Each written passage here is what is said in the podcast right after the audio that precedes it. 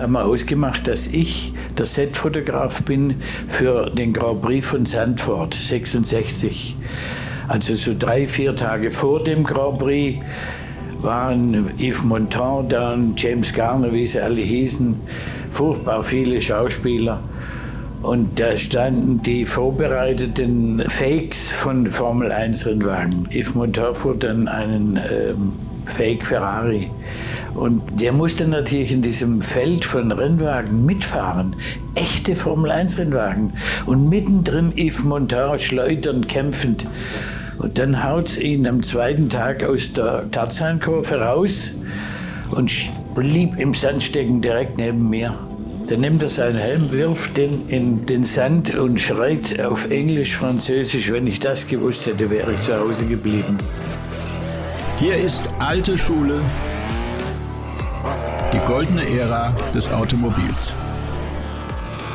Mein Name ist Carsten Arndt und ich freue mich, dass ihr wieder mit dabei seid. Momentan bekomme ich zahlreiche Messages von euch, dass die alte Schule einer der wenigen Lichtblicke in der weihnachtsmarktarmen Vorweihnachtszeit ist.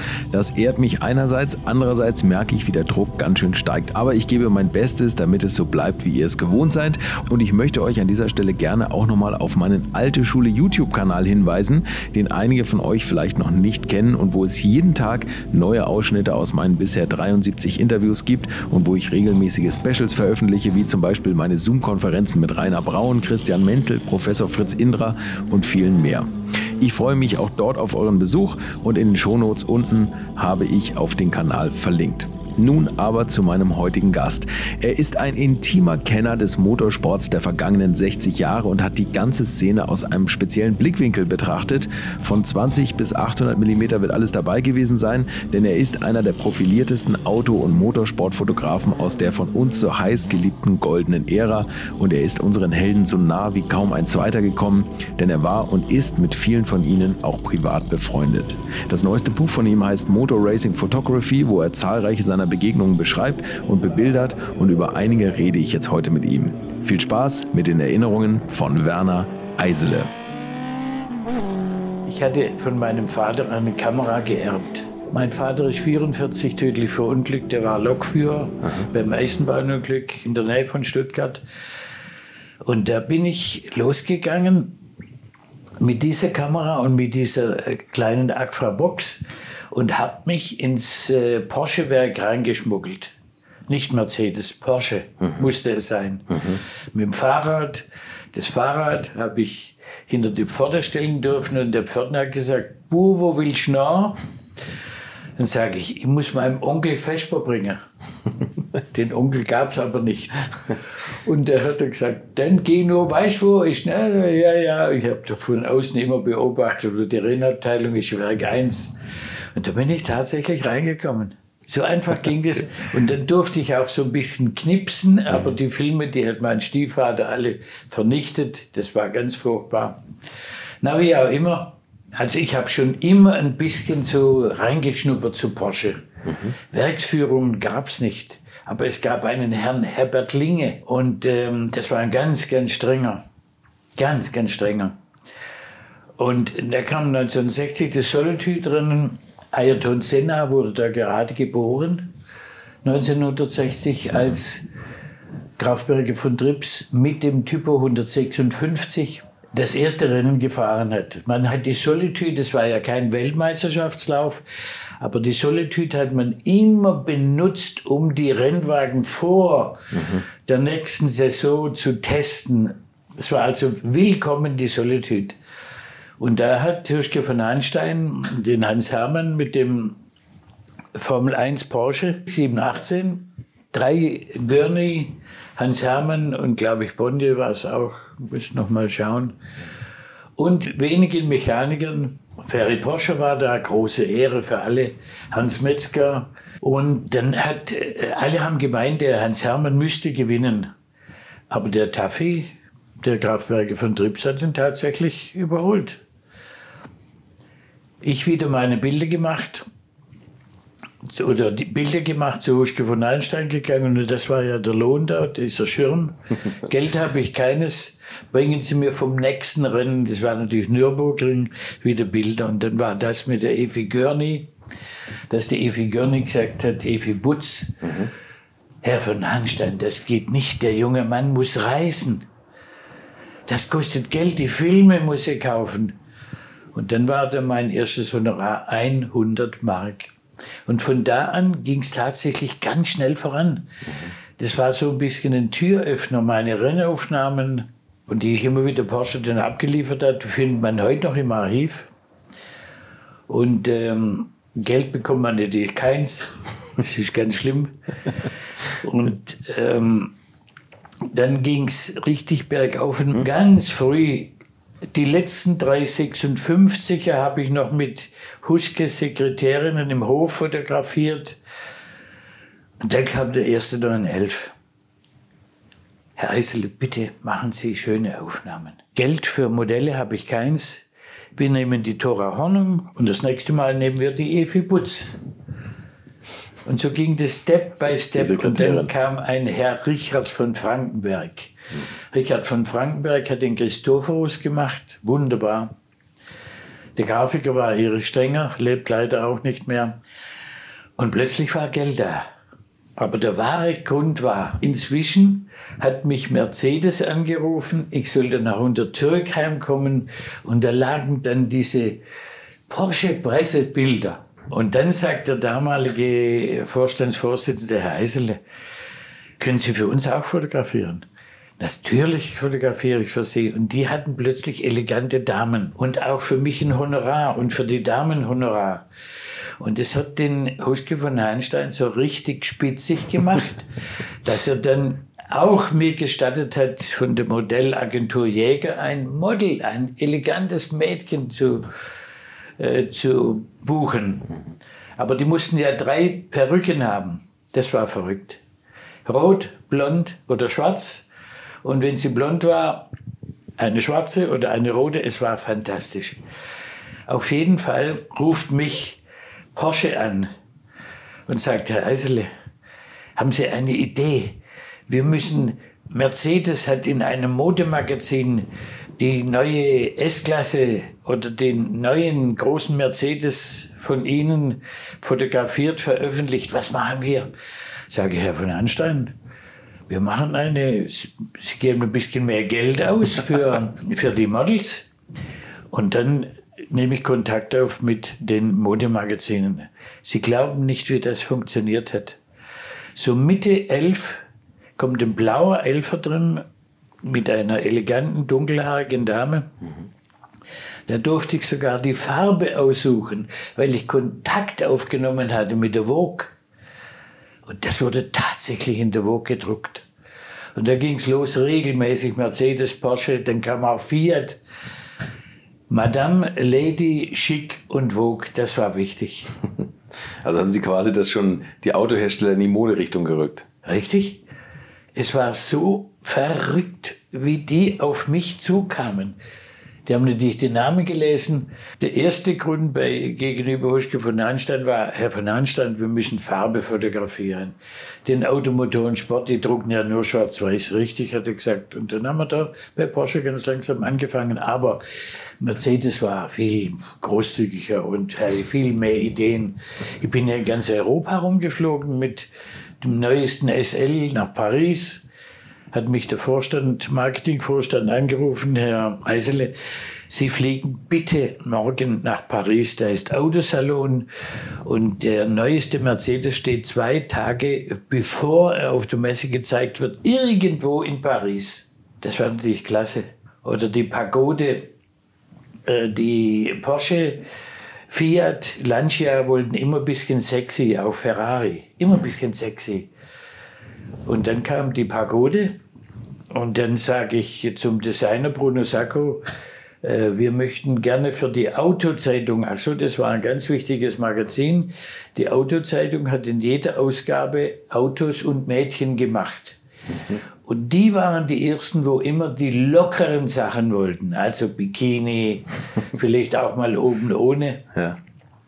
Und dann habe ich zum Marketingvorstand gesagt, aber die Autozeitung, die möchte gerne ein Mädchen auch mit oben ohne fotografiert, im Bikini. Das geht überhaupt nicht.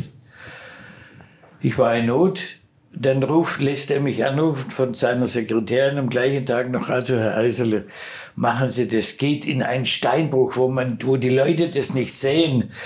Und dann sagt er auch nicht, das Auto ist von uns, aber der war natürlich von Mercedes.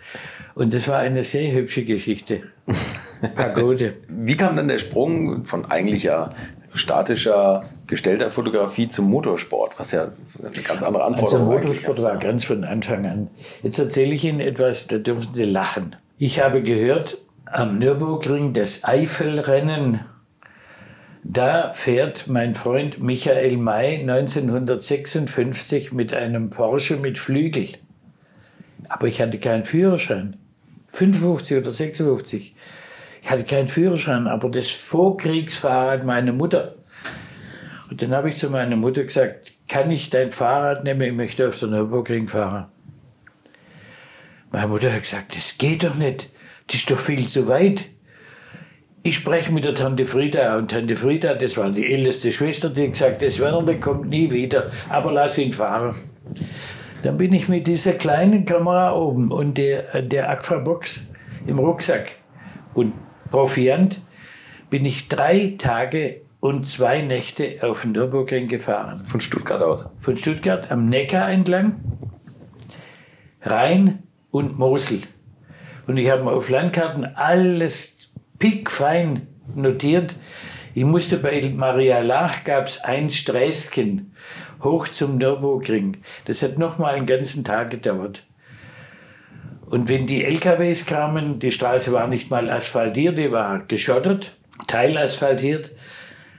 Immer wenn ein LKW kam, langsam habe ich mich hinten dran gehängt. Und er hat mich wieder ein Stückchen mitgezogen. Manchmal hat es gemerkt, dass da hinten einer dranhängt und hat ein bisschen mehr Gas gegeben. Aber ich bin nach drei Tagen war ich am Nürburgring. Das gibt's ja nicht. Die erste Begegnung mit einem roten äh, Ferrari war auf der Döttinger Höhe. Ich hab an die, bin an die Kurve gesessen, wo die Autos immer raufkamen, habe gefespert. Es war vor der Tankstelle. Und da kam der erste Ferrari-Transporter. Kam der erste ferrari war das, war das beim Retterrad an der Tankstelle? Vorher. Ach so, okay. Vorher okay. an der ersten Kurve, ah, okay, wenn es rausgeht auf die Döttinger Höhe, habe ja. ich mich da ins Gas gesetzt, gefespert und war so glücklich mit diesem Ferrari-Transporter. Und dann musste ich, Geld hatte ich keins, wirklich keins. Ich habe beim Bauern übernachtet und am Nürburgring war bei diesem Rennen das erste Mal Coca-Cola präsent. Und die hatten an der Südkehre hatten die einen Coca-Cola-Stand aufgebaut. Mhm. Es war auch eine Sensation für, die, für diese Zeit. Und da habe ich nachts im Cola-Stand übernachtet. Wirklich. Und ich war so glücklich, dass ich dabei war. Und dann, wie vom, wirklich wie vom Blitz getroffen, dieser junge Michael May mit seinem Porsche donnerstags oder freitags im Training, sein Peter Vetter May war sein, sein ähm, Coach. Ne? Und Coach, ja, ja, genau. Wir sind übrigens mit dem Auto von der Schweiz zum Nürburgring gefahren. Der Flügel wurde abmontiert, der war im, in einem großen Ford äh, Stationwagen. Mhm. Und sind die zum Nürburgring gefahren, abwechslungsweise am Steuer von diesem 550 Spider. War zugelassen in Bern. Mhm. Mein Buch haben Sie nicht, äh, Tobermai. Ja, klar. Da das kommt das Bildchen drin. Ja, genau, mit der Beule vorne drin. Ja, ja. Ja, natürlich. Ja, ja aber ja, ich war wie vom Blitz getroffen. Da steht dieser silberne Wagen mit diesem orangefarbenen Flügel. Aber wir haben uns so durchs Leben geschlagen, bis dann die Lehre begann. Meine erste Lehre war übrigens Konditor. Aber ich wollte immer Fotograf werden. Und dann hat Kodak hat, ähm, einen Assistenten gesucht für das Farblabor. Mhm. Und da wurde ich tatsächlich angenommen hat sich herausgestellt, dass ich ein bisschen gescheiter war wie die anderen, die sich beworben haben. Ich wusste zum Beispiel auch über chemische Regeln bekannt, fotografische sowieso, das hat mich immer interessiert. Und dann habe ich, während ich bei Kodak war, meine Fotografenlehre gemacht. Mit Einverständnis des Vorstandsvorsitzenden weil der hat mich irgendwie geschätzt. Und dann habe ich viele Jahre das Werbestudio geleitet, aber nebenbei immer mit Kodak Segen durfte ich zu Autorennen fahren. Der Vorstandsvorsitzende von Kodak war ein so lieber Mann, der hat gesagt, Herr Eisele, wenn Sie nach Monaco fahren, dann kommen Sie nicht in der Nacht zum Montag zurück, sondern Sie bekommen zwei Tage Sonderurlaub. Sie reisen schon am Freitag und reisen erst am Montag nach Hause. Der wusste ja, dass ich meine noch nicht Frau dabei hatte. Und, und Sie sind, aber das, die, dieser erste Nürburgring-Ausflug mit dem Fahrrad, das war aber davor, oder? Ja, ja. Fahrrad, das ja. war 55. Das ist ja unklar. Also das ist für mich unvorstellbar. Dann, dann sind ja. Sie drei Tage mit dem Fahrrad wieder zurückgefahren. Ja. Und da haben Sie nachts auch immer beim Bauern irgendwo geschlafen? Beim Bauern oder im Nürburgring im Coca-Cola-Stand und kein Mensch wollte von mir was. Kein Mensch. Ja. Es war, aber Michel May war natürlich den Rennfahrern habe ich mich nicht genähert. Ich war ja froh, dass ich da durch den Zaun schlüpfen konnte und zugucken konnte. Ähm, Im Mai habe ich dann kennengelernt, Solitude Rennen. Ja. Da habe ich dann schon die ersten brauchbaren Fotos gemacht. Aber dann so richtig tolle Kamera hatte ich dann 1960, wie der Trips kam. Ja. Habe ich äh, dem Uschke von Anstein die ersten brauchbaren Porträts gebracht von Gurney, von Bonnier, von Hans Hermann, dem holländischen Grafen von Beaufort.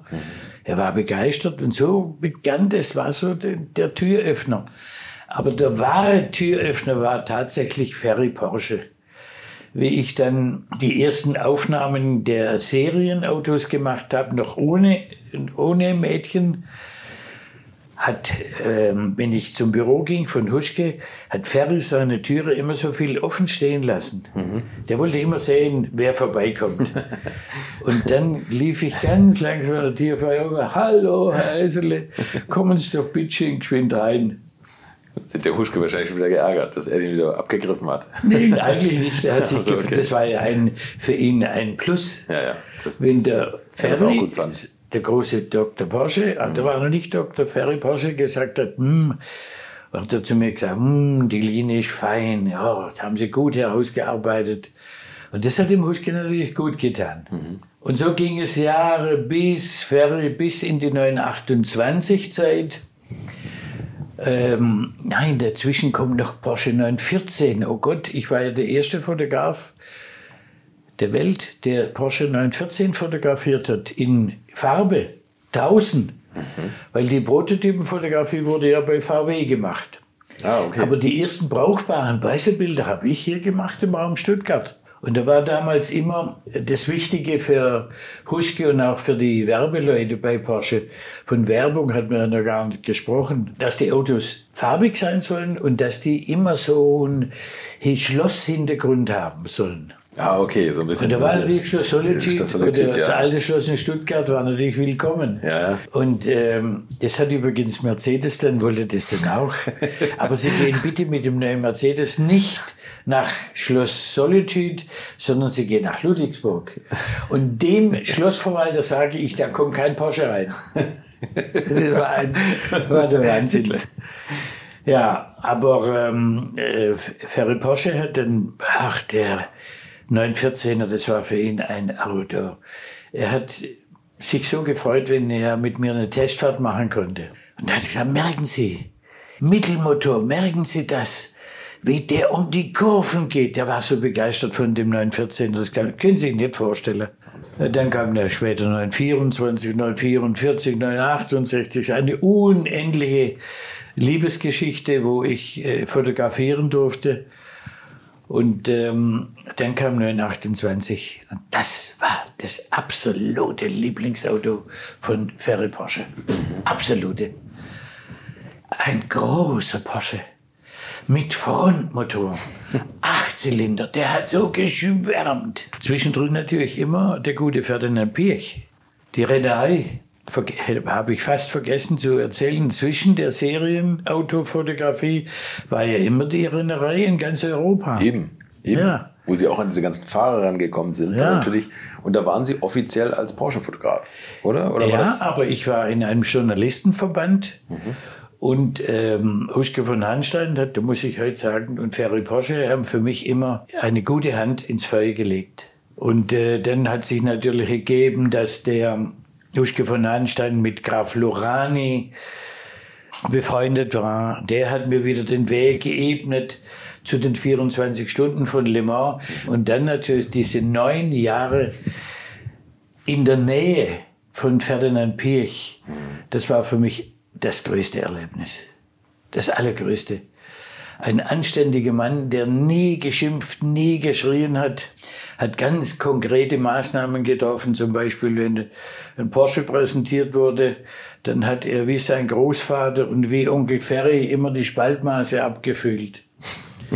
Und dann wurde ein, äh, Porsche Audi vorgestellt. Das war der Kombi. Ja. Der wurde im Porsche-Werk vorgestellt. Mhm. Die ganzen Ingenieure dabei. Und äh, dann füllt Ferdinand Piech die Spaltmaße ab und dreht sich um zu den Herren Ingenieuren. Wer hat das gemacht? Ja, das war der Herr Ingenieur Meyer oder Müller. Das machen wir nochmal neu. Aber er hat immer bitte gesagt, machen wir nochmal neu, bitte, aber ohne Herrn Ingenieur Meyer. Würdet ihr eigentlich auch so gerne wie ich manchmal neue Länder mit einem Oldtimer erkunden, aber ihr scheut euch die lange Anreise auf Achse oder die teuren Transportkosten? Dann gibt es eine der coolsten Alternativen, von denen ich bisher gehört oder in zahlreichen Artikeln gelesen habe und das sind die Eckis Oldtimer Rally Reisen durch Costa Rica luxuriöse zehntägige Urlaube und zwar in Minigruppen mit Oldtimern, die ihr vor Ort aussuchen könnt. Und nein, mir hat die Sonne nicht den Kopf zerbraten und ich rede jetzt auch nicht vom schättrigen Ford Fiesta der Billo Autovermietung. Ihr habt die Wahl zwischen zum Beispiel Mercedes SL, Porsche 911 oder Range Rover Classic. Und das ist sowas von cool, denn es sind immer maximal vier Autos inklusive Servicefahrzeug unterwegs und es geht natürlich nicht um Geschwindigkeit, sondern einfach nur darum, auf entspannte und ganz wunderbare Art und Weise Land und Leute zu erkennen erkunden und es ist ein Urlaub, also gibt es auch Strandtage. Und wer schon mal in Costa Rica war, der weiß, dass es ein sicheres Reiseland ist mit grandioser Flora und Fauna, mit Vulkanen, Regen und Nebelwäldern und irren, irren Stränden. Und mit den Fotos könnt ihr auf Instagram noch die Freunde zu Hause richtig neidisch machen. Ist ja auch nicht ganz unwichtig heutzutage. Schaut es euch auf jeden Fall mal im Netz an. Und als ich das erste Mal auf der Seite war, konnte ich es gar nicht glauben, dass jemand sowas organisiert. Und dann braucht man noch nicht mal den eigenen Klassiker schmutzig zu machen. Und mit Rain Range Rover oder R107er SL die Landschaft erkunden. Es könnte schlimmer kommen. Es gibt übrigens verschiedene Routen. Mein Tipp wäre die La Carrera Costa Rica und auf der Route werdet ihr mich früher oder später mitfahren sehen. Das garantiere ich euch. So, jetzt hört ihr hier noch die Webseite und da gibt es eine ganz einfache, nämlich rally-rally.com. Und ganz wichtig, Rally wird hier R-A-L-L-Y geschrieben rally-rally.com. Am besten gleich draufklicken, Seite abspeichern und möglichst schnell buchen, denn es sind kleine Gruppen und Inga und Ingo, die das organisieren, sind wirklich mega nett und Ingo ist auf mich gekommen, weil seine Mitfahrenden immer alte Schule hören. Also Geschmack haben die, die da mitfahren auch und ihr sollt jetzt auch weiter alte Schule hören. Bis bald in Costa Rica.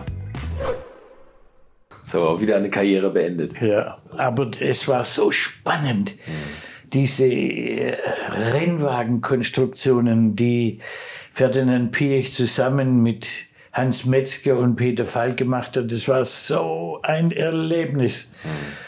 Und dann kam die Tage Florium 1968.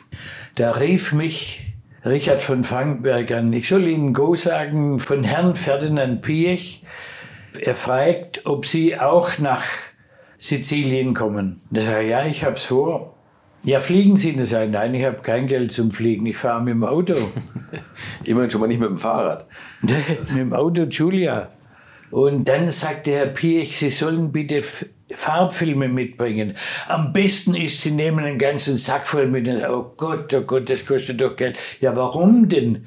Dann sagt er, der Herr Piech stellt erstmal sechs Speider an Start und die haben alle unterschiedliche Farben am Heck und an der Front. Er will einfach die Unterschiede erkennen und das müssen Sie in Farbe festhalten. Da habe ich mit Ferdinand Piech einen kleinen Kontrakt gemacht. Herr Piech, wann immer ein Porsche-Rennwagen siegt, schon vor dem 68, kann ich dieses Auto zu mir für eine Nacht ins Studio bekommen? Sagt er, ja, was machen Sie da? Sag ich, fotografiere, ich mache Kunst, Doppelbelichtungen. Aber bitte sagen Sie den Herren Mechanikern, sie sollen nicht die Autos reinigen. Halt, da kamen die immer gereinigt ins Studio. Es war furchtbar. Die letzten dann, die haben sich schmutzig gelassen. Ja. Es war so schlimm. Und das ging bis 1970. alle erfolgreichen Rennwagen, Le Mans-Siegerwagen von Hans Hermann, Dick Edward kam zu mir ins Studio eine Nacht und ich konnte meine Doppelbelichtungen machen. Mhm. Also Sie hatten ein Studio, wo Sie auch tatsächlich Autos komplett fotografieren konnten? Das war ein Mietstudio oben in Chemnat, Studio mhm. Bad. Das habe ich für Dauer gemietet und äh, konnte da dann wirklich lange und konsequent meine Doppelbelichtungen machen. Aber ich habe das ja auch auf der Rennstrecke gemacht. Mhm. Sie wissen, wie man das macht? Doch. Ja, ja, man hält den ob Film, spannt ihn nicht weiter. Äh, es geht nur mit, wenn Sie zwei Kassetten haben, Nikon oder Hasselblatt. Aha. Auswechselbare Kassetten. Die Kassette A war für die Tagaufnahme und die Kassette B, Lieblingsaufnahme übrigens von Ferdinand Piech, die Kassette B war für, also entweder für Tag oder für Nacht und auf der Mattscheibe habe ich mit Fettstift angezeichnet, wo die Überblendung sein muss. Und das habe ich dann später im Studio mit der Großbildkamera gemacht, Mamiya oder äh, Sina. Und Ferdinand Piech kam zu mir 1970, weil er kann ja meine Doppelbelichtungen schon. Oder 72 war das, ja. Die Golfautos könnten es eher vorstellen, ein Auto, Langheck, bei Tag und bei Nacht zu fotografieren. Das heißt, lassen Sie sich überraschen. Und so entstand das große Bild, sein Lieblingsbild. Ja, und so ging es immer, immer weiter.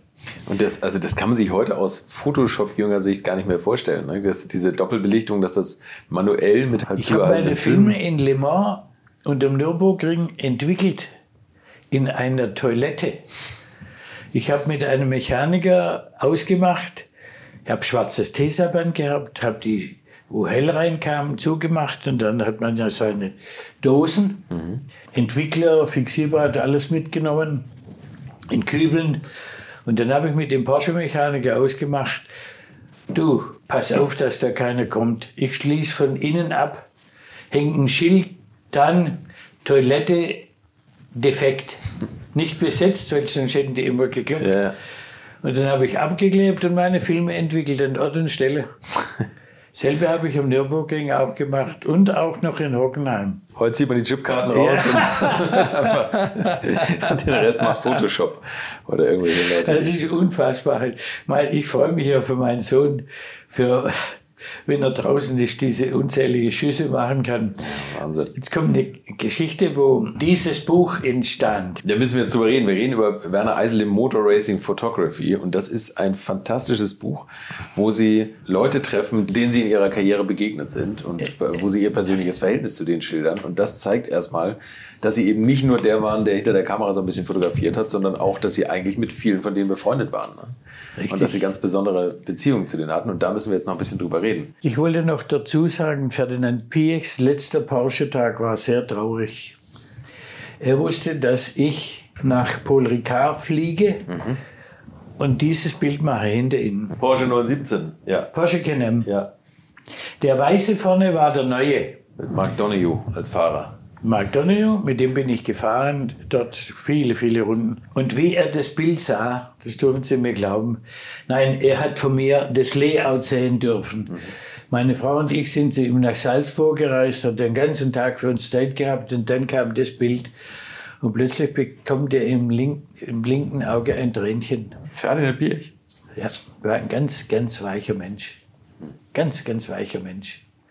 Im Geschäft hart, aber es war ein liebenswürdiger, weicher Mensch.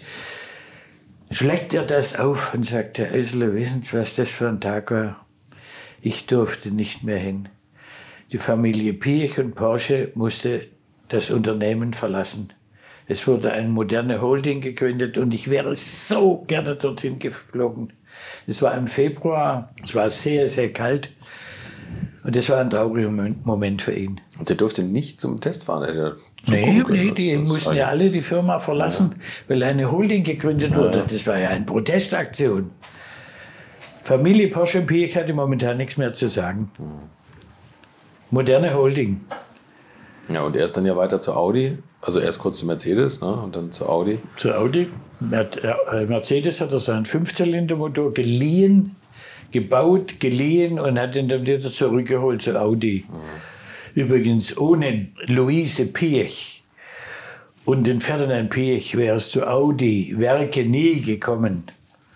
Das war ja eine Begeisterung dieser Familie, äh, das, die Marke Audi aufleben zu lassen. Übrigens, Ferry Porsche hat ja auch immer mitgelitten, so ein bisschen mit Ferdinand Piech. Ich war bei ihm im Büro. Ferry Porsche durfte noch lange im Werk bleiben. Ja, ja klar, das, den schickt man nicht weg. Mhm. Und da hat er zu mir gesagt, Herr Eisele, was fahren Sie denn für ein Auto? Da sage ich, meine Frau fährt einen Golf. Und was fahren Sie? Ein Audi. Brav, sagt er. Das sind ja Konzernautos.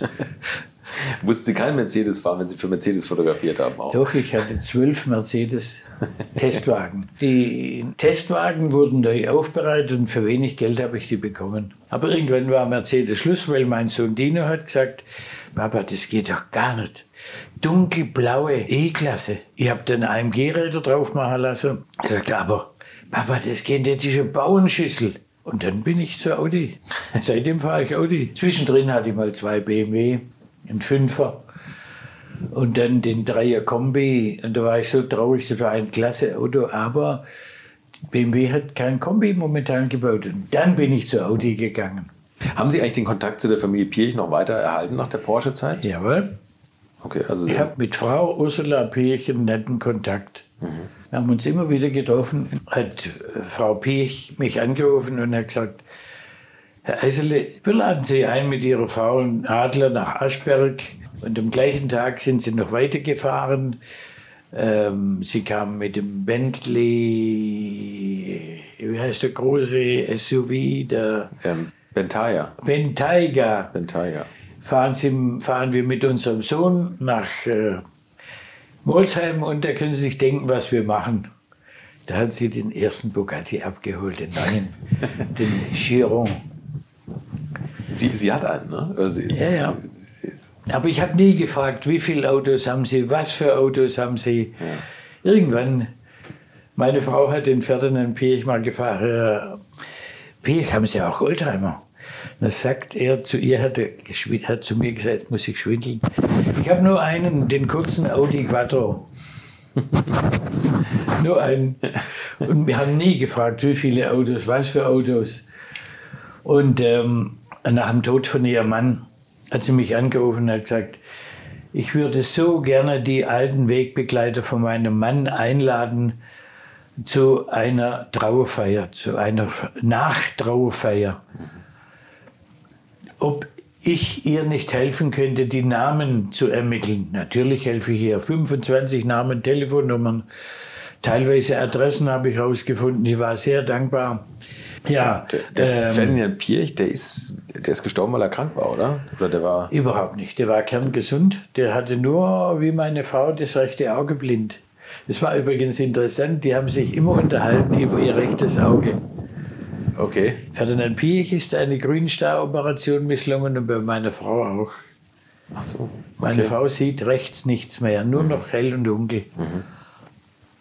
Und äh, Ferdinand Piech es ist kein Geheimnis, seine Frau Ursula hat gesagt, komm, wir gehen mal wieder auf deutsches Gebiet nach Rosenheim in, uns, in ein nettes Lokalchen und da essen wir und dann fahren wir am Abend wieder zurück. Mhm. Und Ferdinand Piech hatte, wie ich auch und Sie wahrscheinlich auch, das Getränk kommt und dann isst man immer ein bisschen Brot dazu. Mhm. Dann hat er sich verkörnt, sagt man, an dem Brot. Okay. Und ist, hat sich erbrochen und ist im Erbrochenen erstickt. Er war noch in der Klinik in Rosenheim, aber es hat nichts mehr geholfen. Ferdinand Piech war bis zuletzt geistig so, so fit. Wahnsinn. Und er hat so sehr bedauert, dass er nicht mehr Auto fahren darf. Wegen der, wegen der Augengeschichte? Ja. Ah, okay. Aber ich kann nur eins sagen, dem Herr Piek, solange ich ihn gekannt habe, ich habe den Mann nur als liebenswürdigen Kerl erlebt, hm. aber in der Presse dann als harten Manager. Hm. So wie ich es auch immer wieder höre von vielen, die ihn begleitet haben und oder die was, ihn erlebt haben. Er hat einem immer in die Augen geschaut und mit zunehmendem Alter immer Der, also ich habe immer zu meiner Frau gesagt, du, ich habe das Gefühl, wie Niki Lauda, die sind beide so ein bisschen leutselig geworden. Also es sind in Ihrem Buch sind unsicher, fangen wir mal mit Jackie X zum Beispiel an. Das ist, glaube ich, ein enger Freund von Ihnen, oder? Sehr eng. Jackie X fuhr am gleichen Tag wie ich, wir kannten uns aber nicht, mit einem kleinen cremefarbenen BMW 700 Coupé ein Bergrennen. Er in Belgien und ich bei Heidelberg. Aber ich war der, der Letzte. Aber Rennen sind Sie auch mal gefahren? Ja, ja klar. Ich bin immer, ich war Mitglied im deutsch-amerikanischen Sportscar Club mhm. und bin mit dem Fiat 600 schon Kasernenrennen gefahren. okay. Und nebenbei bin ich in ganz Europa Bergrennen gefahren mit der Vespa. Und ich wurde auch äh, Vespa Club Berg-Europameister. Ja, und da habe ich den ja, Hans Stuck Senior kennengelernt. Aha. Und der Hans Stuck Senior, den habe ich dann immer wieder begleitet und so weiter bei Bergrennen. War ja, ich habe keine Idole, aber ich habe Vorbilder. Mhm. Der alte Stuck war für mich ein Riesenvorbild. Der fuhr für BMW im Werks BMW 700 bei diesen Bergrennen und Rundstreckenrennen. Mhm. Und dann wurde ich sehr krank auf der Vespa, erkältet.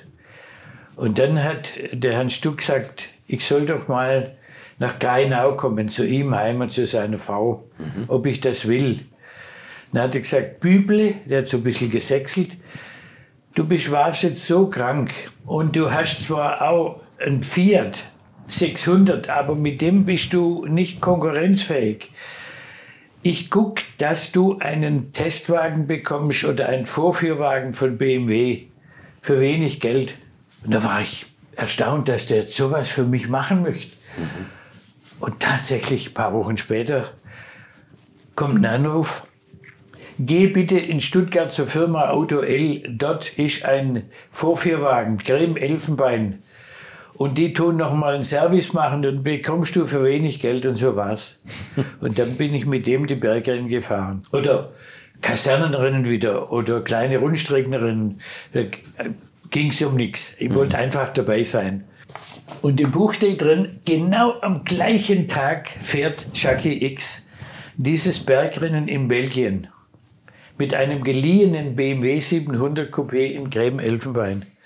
Und nach den, er schreibt selber, nach den ersten Kurven fliegt er raus und kracht in einen Baum. Ja. Aber woher weiß der das? Es gab ja Teilnehmerlisten von den Bergrennen oder Rundstreckenrennen oder kleineren Sachen bei BMW. Und dann hat er so lange recherchiert, bis er das ausgefunden hat. Am gleichen Tag bin ich in Heidelberg gefahren und er in Morsens in Belgien. Ja, aber da kannten wir uns noch nicht. Dann war ein Rennen Spa-Francorchamps. Führt ein junger, netter Kerl mit, Jackie X, in einem Ford Mustang. Und da haben wir uns langsam befühlt. Habe ihm mit dann mal ein Bild geschenkt. Und dann fing seine Rennerei an mit Formel 2. Nürburgring. 67. Unfassbar. Das berühmte Rennen, wo er gegen die Formel 1 Autos quasi Da hat er die ne? niedergemacht. Unglaublich. Und da gibt es ein Bild, das ich gemacht habe im Matra Formel 2, wie er springt. Einer der höchsten Sprünge, die ich je im Brünnchen fotografiert habe. Es hat aber dann nicht geklappt, er hat dann Motorschaden gehabt. Aber da sind wir uns immer näher gekommen. Dann kam noch lange nicht Porsche, noch lange nicht Porsche. Kam dann die Golf-Geschichte. Und wir sind uns immer näher gekommen in den Formel 1. Brabham, Surtees, alle möglichen hat er durchgerutscht. Und dann Ferrari. Und da sind wir uns richtig nahe gekommen bei Ferrari.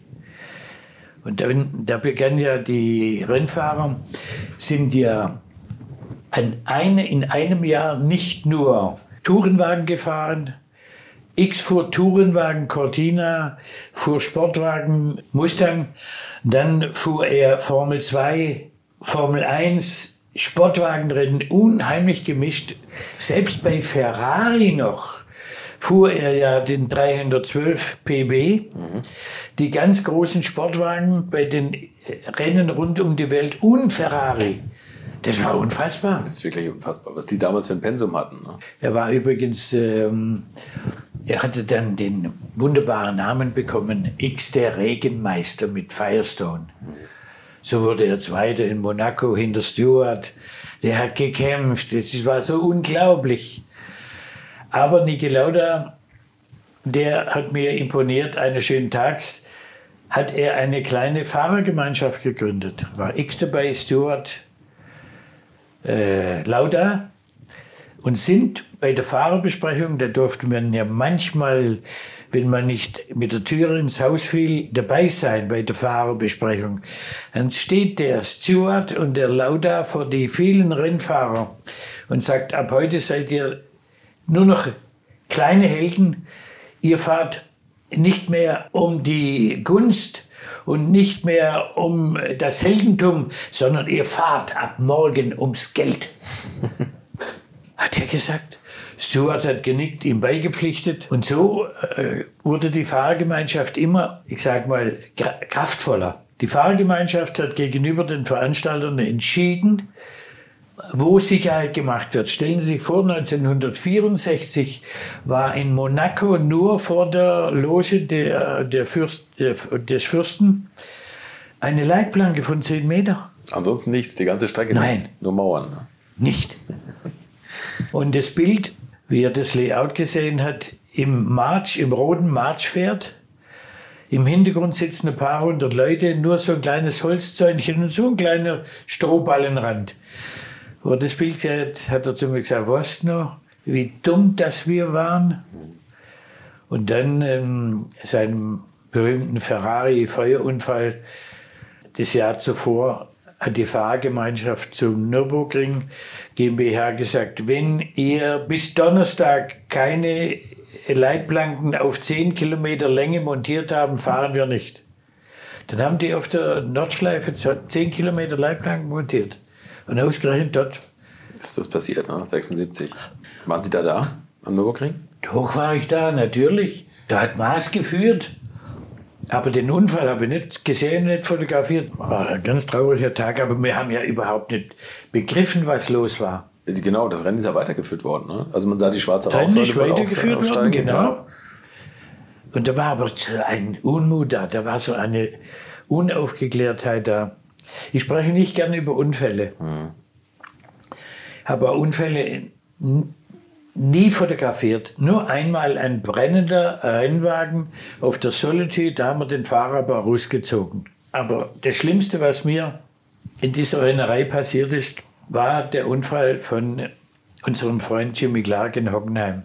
Meine Frau und ich mochten ihn so sehr und er hat, die kleinen Freundschaften wurden ja geschlossen, nur über ein Bildchen, über ein Schwarz-Weiß-Bildchen wurden die Freundschaften geschlossen. Und dann kam das berühmte, also Solitude haben wir ihn ja viermal erleben dürfen oder dreimal, 61, 62, 63 und 64 noch, ja. Und dann kam dieses Rennen in Hockenheim, Formel 2 Rennen, und der Colin Chapman hat diese zwei brandneuen Formel 2 Rennwagen an den Start gestellt. Ein unnötiges Rennen, wirklich un unnötig. Es ging um nichts. Ne? Es war ging um einfach nur- nichts. Ja. Er wollte eigentlich, er wollte nur zeigen, was er wieder für eine tolle Konstruktion gemacht hat. Noch leichter. Und schon am Freitag ist der Jimmy Clark immer rumgeeiert. Und dann ist er in der Sachskurve ins Infield, steht in seinen Rennwagen rein, da gibt es Aufnahmen von mir und hüpft immer so im Cockpit. Hat irgendetwas nicht gestimmt. Dann ging er an die Boxen, der Ulrich Schwab und ich haben ihn rausgeschoben wieder. Wir standen zufällig dort. Und dann ging er, die, ging er ins Fahrerlager und dann haben die Mechaniker ein bisschen rumgeschraubt. Am Samstag ging es ein bisschen besser, aber er war einfach nicht vorne. Graham Hill war ein bisschen besser, Beltoise war besser. Und dann kam dieser unglückliche Sonntag. An Start und Ziel unten die äh, Kurve standen genau 22 Fotografen. Und dann habe ich gesagt, ich habe noch äh, Ach so, ähm, vor dem Start, vor Start habe ich noch das Porträt gemacht mit Helm, habe ihm gut Luck gewünscht, habe gemerkt, dass er noch eine Armbanduhr anhat. Und dann äh, habe ich gesagt, wenn so viele Fotografen da unten stehen, da rase ich raus, raus Richtung Ostkurve. Da muss ich zumindest die dritte Runde noch erwischen, wenn die auf mich zukommen. Mhm. Mit Kurt Ahrens habe ich das übrigens besprochen. Den, den habe ich gefragt, was glaubst du, wenn ich wegrenne vom Start? Da hat er gesagt, eventuell dritte Runde erwischt du uns dann. Hinter mir hechelt ein Schweizer Fotograf. Der war ganz dünn, das sehe ich aber noch, der kam nicht hinter mir her. Den habe ich in den Büschen gelassen.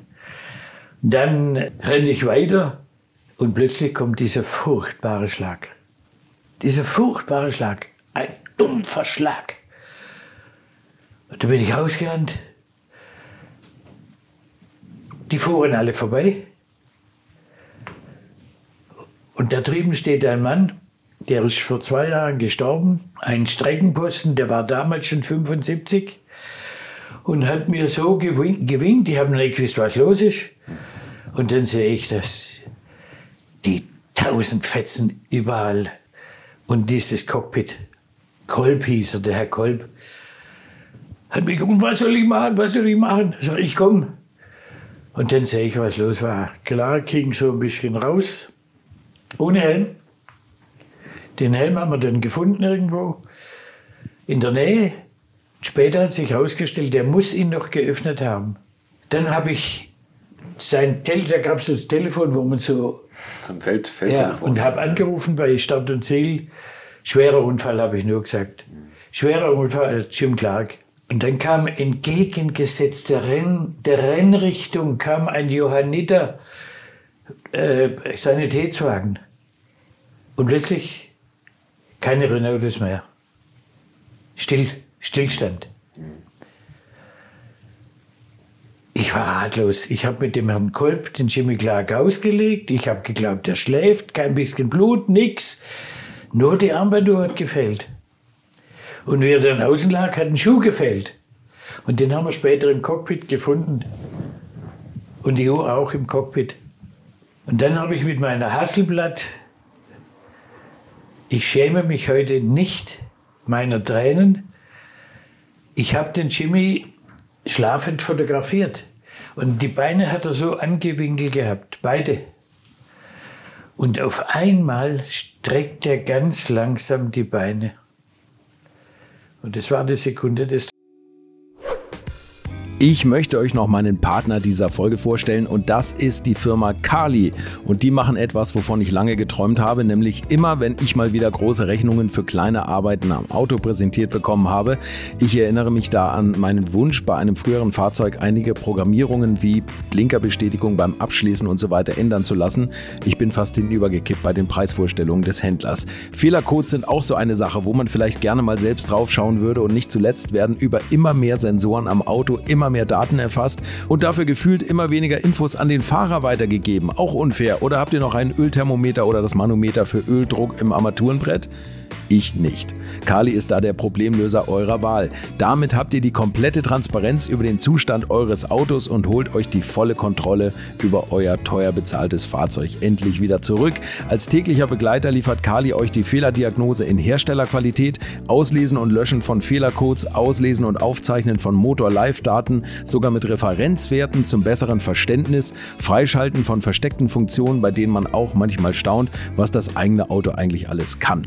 Ihr benötigt nur einen Wagen mit OBD2-Stecker und die Funktionen von Kali variieren je nach Hersteller. Aber wenn man mal in die Liste schaut, dann findet ihr alle üblichen Verdächtigen wie natürlich BMW, Mercedes, Porsche, Toyota, Volvo, Land Rover, Opel, Peugeot, Skoda, VW, Mini und viele, viele Marken mehr. Alles lässt sich bequem über eine iPhone- oder Android-App steuern. Es gibt eine kostenlose Version, mit der ihr Basisfunktionen nutzen könnt und eine Lizenz speziell für eure Automarke oder bei Interesse auch für alle Automarken. Und wenn ihr jetzt 15% sparen wollt, dann nutzt den Gutscheincode Alte Schule in einem Wort geschrieben. Einfach Alte Schule bei der Bestellung im Gutscheinfeld eingeben oder klickt auf den Link in den Shownotes, damit der Code automatisch angewendet wird. Alle Infos zu den Marken, zu Funktionen und Preisen findet ihr im Netz unter www.mykali.de. Kali wird mit C geschrieben. Und wie gesagt, den Link zum Rabatt auch nochmal bei mir in den Shownotes. Todes. Und dann kommt ein schwarzer Mercedes, großer Mercedes, der rennt raus, der Rennleiter, ein Staatsanwalt und der Huschke von Einstein. Und der Staatsanwalt rennt auf mich zu, haben Sie fotografiert? Das heißt, selbstverständlich habe ich fotografiert. Die Aufnahmen gebe ich dann dem Jim Clark, wenn er wieder aufwacht. Er war ja schon abtransportiert, wir haben ihn eingelegt.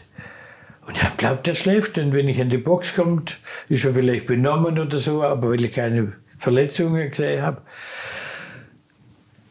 Geben Sie mir den Film. Habe ich ihm den Film gegeben. Huschke hat mich beruhigt und gesagt, Herr Eisele, geben Sie ihm den Film. Und nachher, wenn wir weg sind, bleiben Sie bei den Wrackteilen. Dann kam Graham Hill mit dem Jewish Mechaniker, mit einem Tieflader. Da haben wir uns ganz kurz unterhalten, was wir machen. Dann habe ich zum Graham Hill gesagt, ich fotografiere uns alle Teile so, wie ich sie beieinander habe. Und dann sammeln wir ein. Und dann hinter sind äh, Rennbesucher gekommen, die wollten da Teile holen und der Graham Hill hat denen einen Puffer gegeben. Dann haben wir äh, zu viert dieses restliche Wrack auf den Tieflader, die Räder zusammen. Ein Rad war 50 Meter weit im Wald drin. Und dann hat er einen großen braunen Karton gehabt und da haben wir die Kleinteile reingelegt. Und dann Graham Hill steigt schon ein in der, in der Tieflader mit dem Mechaniker. Und dann finde ich so ein Teil, ich habe es heute noch von der Front, mein letztes Foto. Ähm, hat er mir auf die Schulter geklopft und nimmt mich so ein bisschen in den Arm, nimmt es mit zur Erinnerung. Und dann erst kam mir, das stimmt was nicht. Also Sie haben das da aber nie gesagt bekommen, dass er tot ist, oder? Aber man wusste schon, dass das er tot ist. Das habe ich auf dem Weg ins Fahrerlager erfahren, hat mich der Dundler-Pressechef umarmt und hat gesagt, Jimmy ist tot. Ja, und äh, dann Ahrens kam weinend auf mich zu und ah, es war so schrecklich. Ich weiß übrigens bis heute nicht, wie ich nach Stuttgart gekommen bin. Bin zu meinem Arzt gegangen und habe gesagt, das soll mir das erklären. Ich weiß heute noch nicht, wie ich nach Stuttgart gekommen bin. Können Sie sich das vorstellen? Nee. Ich weiß nicht, wie ich heimgekommen bin. Und dann begann ein kleines Drama. Uschke von Einstein rief mich zu sich, Herr Hessele, ich begleite Sie, wir müssen nach London zur Anhörung. Ich begleite Sie. Den Flug bezahle ich. Das heißt, der AVD hat den Flug bezahlt, weil er war ja AVD-Sportpräsident. Und sind miteinander nach London zur ersten Anhörung. Da war äh, natürlich äh, der Mechaniker dabei, dann waren zwei Stewards dabei. Einer lebt noch, ein Steward lebt noch. Äh, Colin Chapman war da. Ich nehme an zwei, zwei Ingenieure. Und dann wurde ich befragt und mein Erlebnis musste ich erzählen. Colin Chapman saß immer so da. Es wurde dann übersetzt, was ich erzählt habe, in Deutsch natürlich. Und da kamen schon die ersten Mutmaßungen. Hohlgebohrte Schraube war ein Thema. Von Bruch hat zunächst niemand gesprochen. Aber man hat verrückterweise über einen schleichenden Blattfuß gesprochen. Und das war's. Hm. Und danach kam es zum Bruch der Teile. Okay. Aber Kurt Ahrens ist auch überzeugt, schleichender Blattfuß. Hinten links, man sieht es auf dem Bild. Die Buche war nur so dick, nur so dick. Hat die genau getroffen, ne? Ja. Dann die erste Anhörung, dann kam es zur zweiten Anhörung und da war Colin Chapman nicht mehr dabei. Hm. Und von da an habe ich den gehasst. Ja, das, davon gehe ich aus. Ja, es kommt ja auch dazu dann später Jochen Rindt. Ja. Darf man nicht vergessen. Vergesst nie, wie Jochen Rindt ihm in Englisch in Monaco gesagt hat, ich nehme drei Kilo ab und du baust drei Kilo sicherer. Ja? Das hat er gesagt, den Ja, Satz kenne ja, ich gar ja, nicht. so ungefähr. Ja. Ich nehm, ist aber auch, irgendwo kann man das lesen. Den äh, Colin Chapman war ein eleganter Mann, war auch nett immer und so mit seiner Frau. Äh, aber da habe ich ihn gehasst. Und dann der letzte Unfall, Johann Rindt, das ist ja das Allerverrückteste. Also Johann Rindt hat ja auch mit dem Vorgänger von dem, äh, der da drin kommt, mit dem Kurvenkampf mit Jackie X, in dem er tödlich verunglückt ist in Monza, da war der Bruch einer, eine hohlgebohrte Schraube war der Grund. Aber der Kampf in Hockenheim, Jackie X hat zu mir gesagt, der hatte wenig Vorsprung, nämlich keinen. Und wenn ich gewinne in Hockenheim, habe ich zwei Punkte Vorsprung für die WM. Aber ich überlege mir was. Und dann war der Kampf über das gesamte Rennen einmal X vorne, einmal ne? Rind vorne, einmal X vorne. Das hat Rainer ich- Braun bei mir erzählt. Der, der hat das kommentiert damals. Und ich wusste genau, was der X vorhatte. Der X hat zu uns gesagt, zu mir und zu anderen, der fährt so ungestüm und hat so ein furchtbares Auto. Hoffentlich passiert dem nichts. Aber der nimmt vom August die zwei Punkte mit Vorsprung nach Monza. Und wenn er dann Weltmeister wird, freue ich mich. Aber X hatte ein schlechtes Gefühl. Und so war's. Und das, was der Rainer Braun zu Ihnen gesagt hat, stimmt. Der Kurvenkampf war enorm. Aber ich weiß, dass X ihm die zwei Punkte geschenkt hat. X war so ein, auch so ein, er ist nicht leutselig, aber es war immer ein ganz ehrlicher Kerl. X ist verheiratet mit einer malinesischen Prinzessin und macht karitative Dinge in Mali Ja, und Mali, ist für mich ein großes Vorbild immer gewesen. Es gibt für mich eigentlich so, ich sag mal, wenn man von, von Vorbildern reden kann, die ich persönlich erlebt habe, das ist der X, das ist der Niki Lauda, auch Stuart. Vorbilder, Idole habe ich keine. Aber X, Stuart, Lauda. Ah. Aber zu Lauda kommt noch einer, der ist ganz, ganz wichtig. Das ist James Hunt. Ja, klar. Viele Leute haben überhaupt nicht bemerkt, dass James Hunt und Lauda gute Freunde waren. Das merkt man jetzt erst in dem Film Rush. Äh, Ich habe Lauda und Hunt immer beobachtet, weil Hunt hat ungesund gelebt, viel Bier, viel Whisky, viel Marlboro. Und Niki Lauda hat ihm zum Beispiel in Monaco oder in Belgien, in Spa, die Bierdosen gab es ja noch nicht, das waren Bierflaschen und die Marlboros versteckt, heimlich.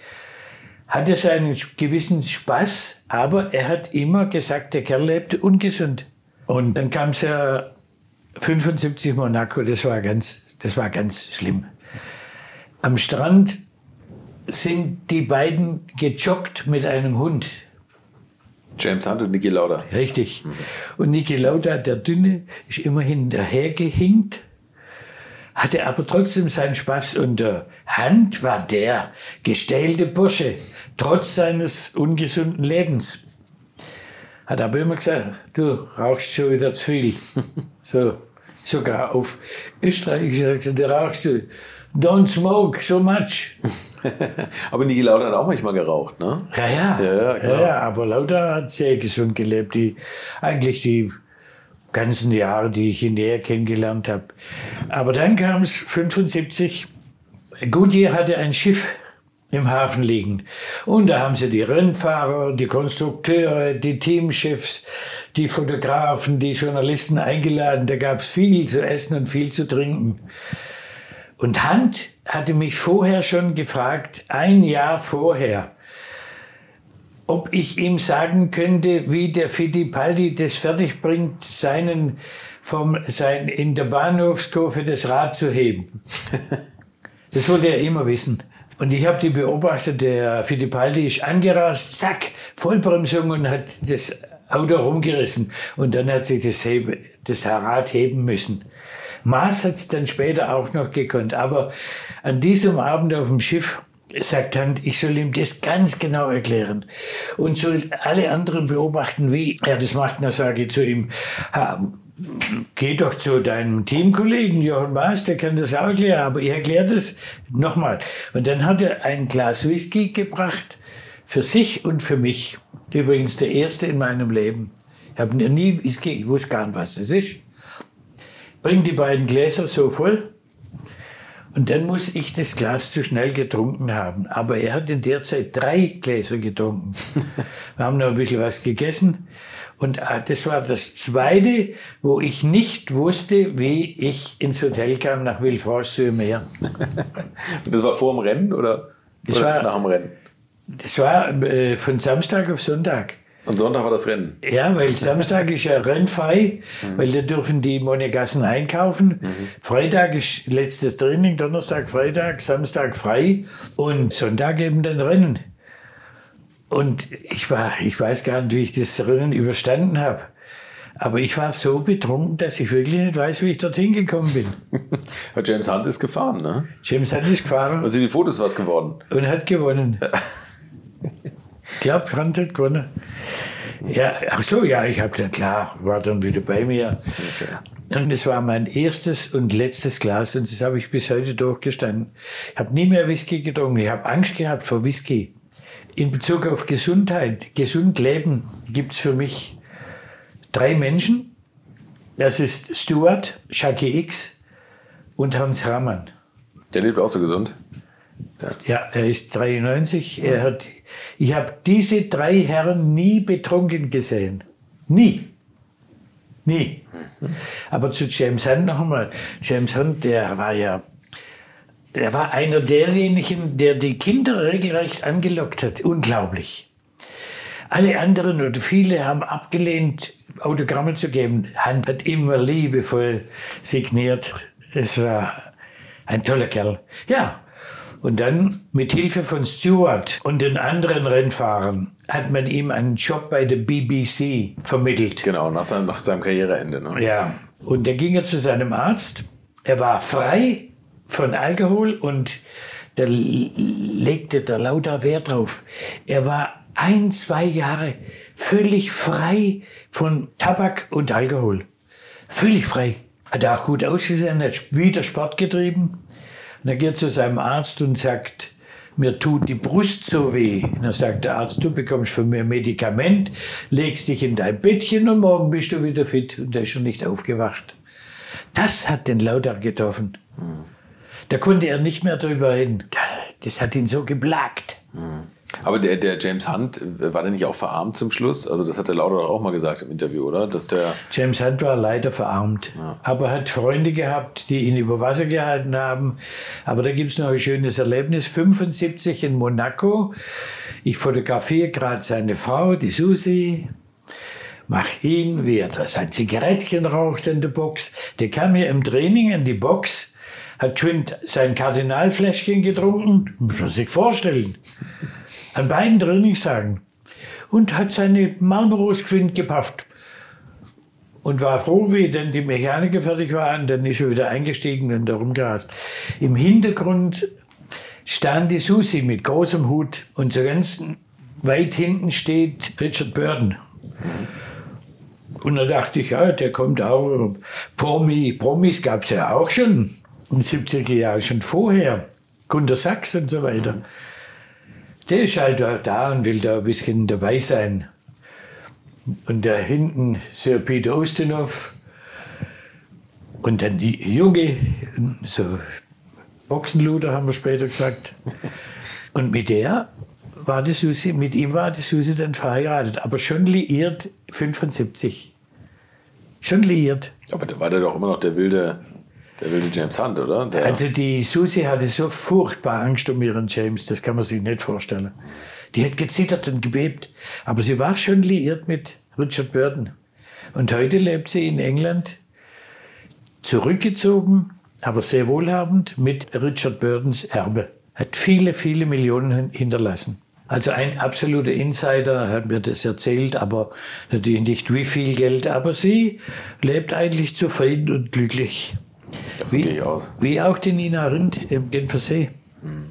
Sie lebt in Kanada und im Genfersee. In Ihrem Buch schreiben Sie auch über Ayrton Senna. Ja. Wie sind Sie dem das erste Mal begegnet? Oder wie ist Als Ihnen ich den Ayrton Senna das erste Mal in Europa, ich glaube es war in Hockenheim in den Tolman Formel 1 beobachtet habe, dann äh, fuhr mir es durch den Kopf, der Kerl, der, der ist klasse, der muss mal Weltmeister werden. Der Tolman war natürlich nicht so wichtig wie zum Beispiel Honda. Und da kam der Honda, fuhr für Honda, auch wieder in Hockenheim kennengelernt. Ein lieber Kerl, der immer ganz leise geredet hat. Und plötzlich erwische ich den in der Ferrari-Box. Ist der einfach rüber zu Alboreto in die Ferrari-Box auf den Tisch gesessen und da haben die sich unterhalten, wie man das Hockenheim fährt. Und dann habe ich, äh, was mich so, so tief beeindruckt hat, habe ich ihn in einer Ecke der Box erlebt, wie er gebetet hat. Er war wirklich am Boden auf den Knien und hat gebetet. Ich habe sofort bemerkt, was da los ist. Die zwei Mechaniker wussten, was los ist. Der eine hat die Hand gehoben. Bin natürlich nicht in, ich hätte nicht mal ein Foto gemacht. Aber das war der verrückteste Moment, den ich mit ihm erlebt habe. Aber es war ein ganz stiller, zurückhaltender Mensch. Verrückterweise hat er äh, immer einen netten Kontakt gehabt zu den Ferrari-Leuten. Aber hat sich da nicht, er wusste, er hat bessere Autos, schnellere Autos. Vielleicht war es Mitleid. Und dann kam das große Talent Michael Schumacher auf. Richtig. Äh, Benetton hatte ja vorher schon von sich reden gemacht über diese propere Mode, mhm. über diese elegante, sportliche Mode Benetton. Mhm. Und dann haben die auch noch einen Rennwagen gebaut. Und der ähm, Rennchef damals war der Briatore, auch so ein ganz wichtiger, super wichtiger. Ja. Und dann kam der stille Michael Schumacher. So viele Fahnen hat das Motodrom Hockenheim niemals gesehen. Das war unglaublich. Und das ja. war der tüchtige Herr Weber. Ja. Der Herr Weber hat über Nacht Tonnen von diesen Fahnen, Mützen machen lassen, Schirme, was es gab. Und äh, eben äh, der Erfolg waren eben diese zwei Benetton-Weltmeisterschaften. Aber dann wurde der Himmel tatsächlich für Michael Schumacher rot, knallrot. In Stuttgart war ein Kartrennen und Michael Schumacher war als Formel 1 Benetton-Weltmeister eingeladen, dass er da mitfährt bei dem Kartrennen. Aber im Hintergrund war Willy Weber mit dem Ferrari-Vertrag und dem erstmals roten Rennanzug, noch ohne Scudetto, aber die rote Mütze. Und zu diesem Moment wurde der Vertrag zu Ferrari gemacht. Bei Willy Weber zu Hause. Ja, okay. Also Willy Weber hat zu mir gesagt, der Vertrag wird jetzt gemacht, fertig aus. Ja, und dann habe ich Schumacher öfter beobachten können bei seinen fünf Weltmeisterschaften. Dann entstand mein Buch Formel 1 Legenden.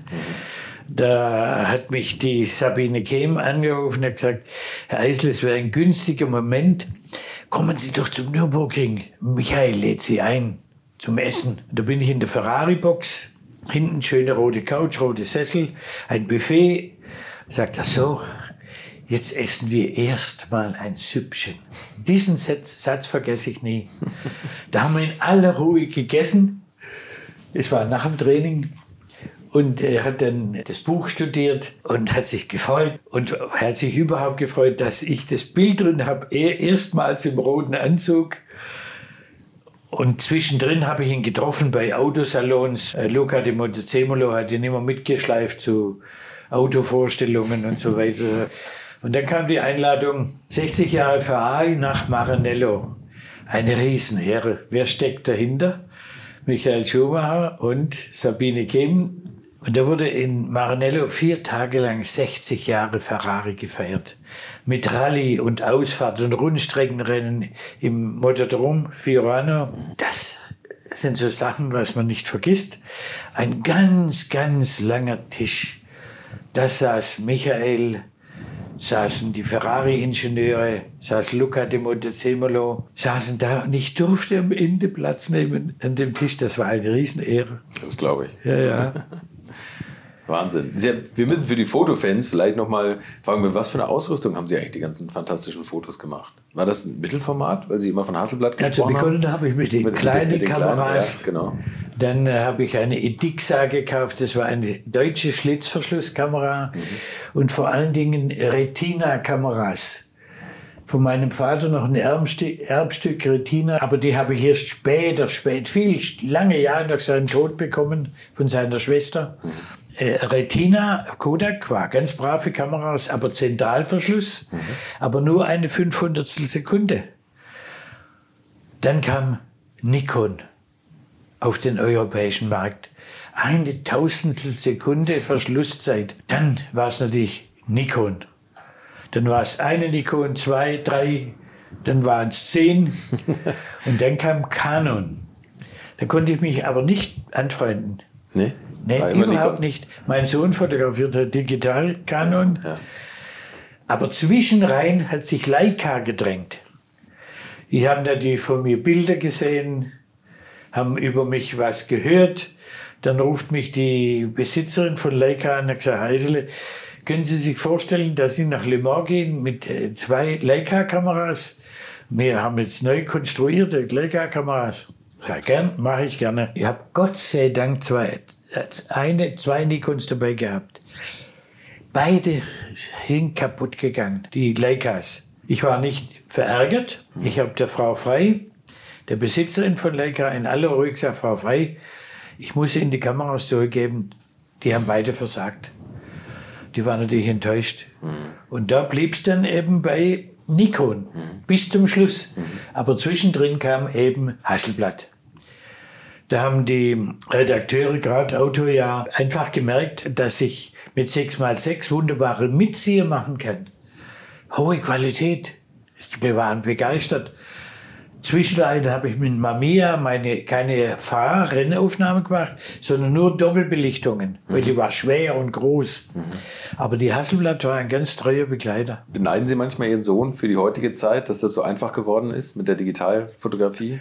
Ein bisschen beneide ich ihn. Mhm der macht das so fantastische Fotos, was die für Sachen machen mit den Kameras, mhm. mit den Auslegerstativen und ja. ach, ich bin, nein, ich bin begeistert und bin auch ganz stolz.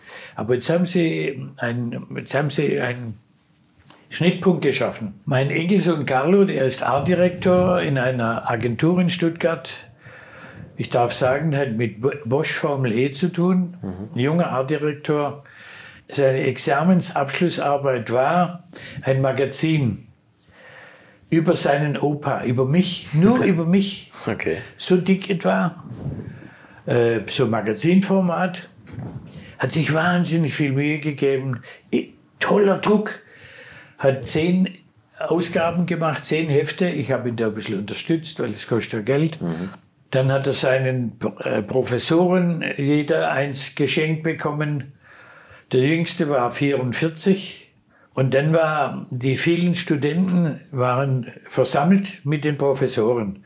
Und jeder Student durfte dann auf die Bühne und sich vorstellen. Und das, was er gemacht hat, die Examensarbeit. Und dann sagt dummerweise der 44-jährige junge Professor, äh, hat ihr Opa das digital fotografiert? Dann hat mein Enkelsohn nur zu ihm gesagt, oh je, Herr Professor. Und dann haben sie die ganzen Studenten den ausgepfiffen. Das muss man sich vorstellen. Wahnsinn. Und dann sagt er zu ihm, nur eine einzige Aufnahme ist in dem Buch digital. Nur eine einzige, aber die verrate ich Ihnen nicht.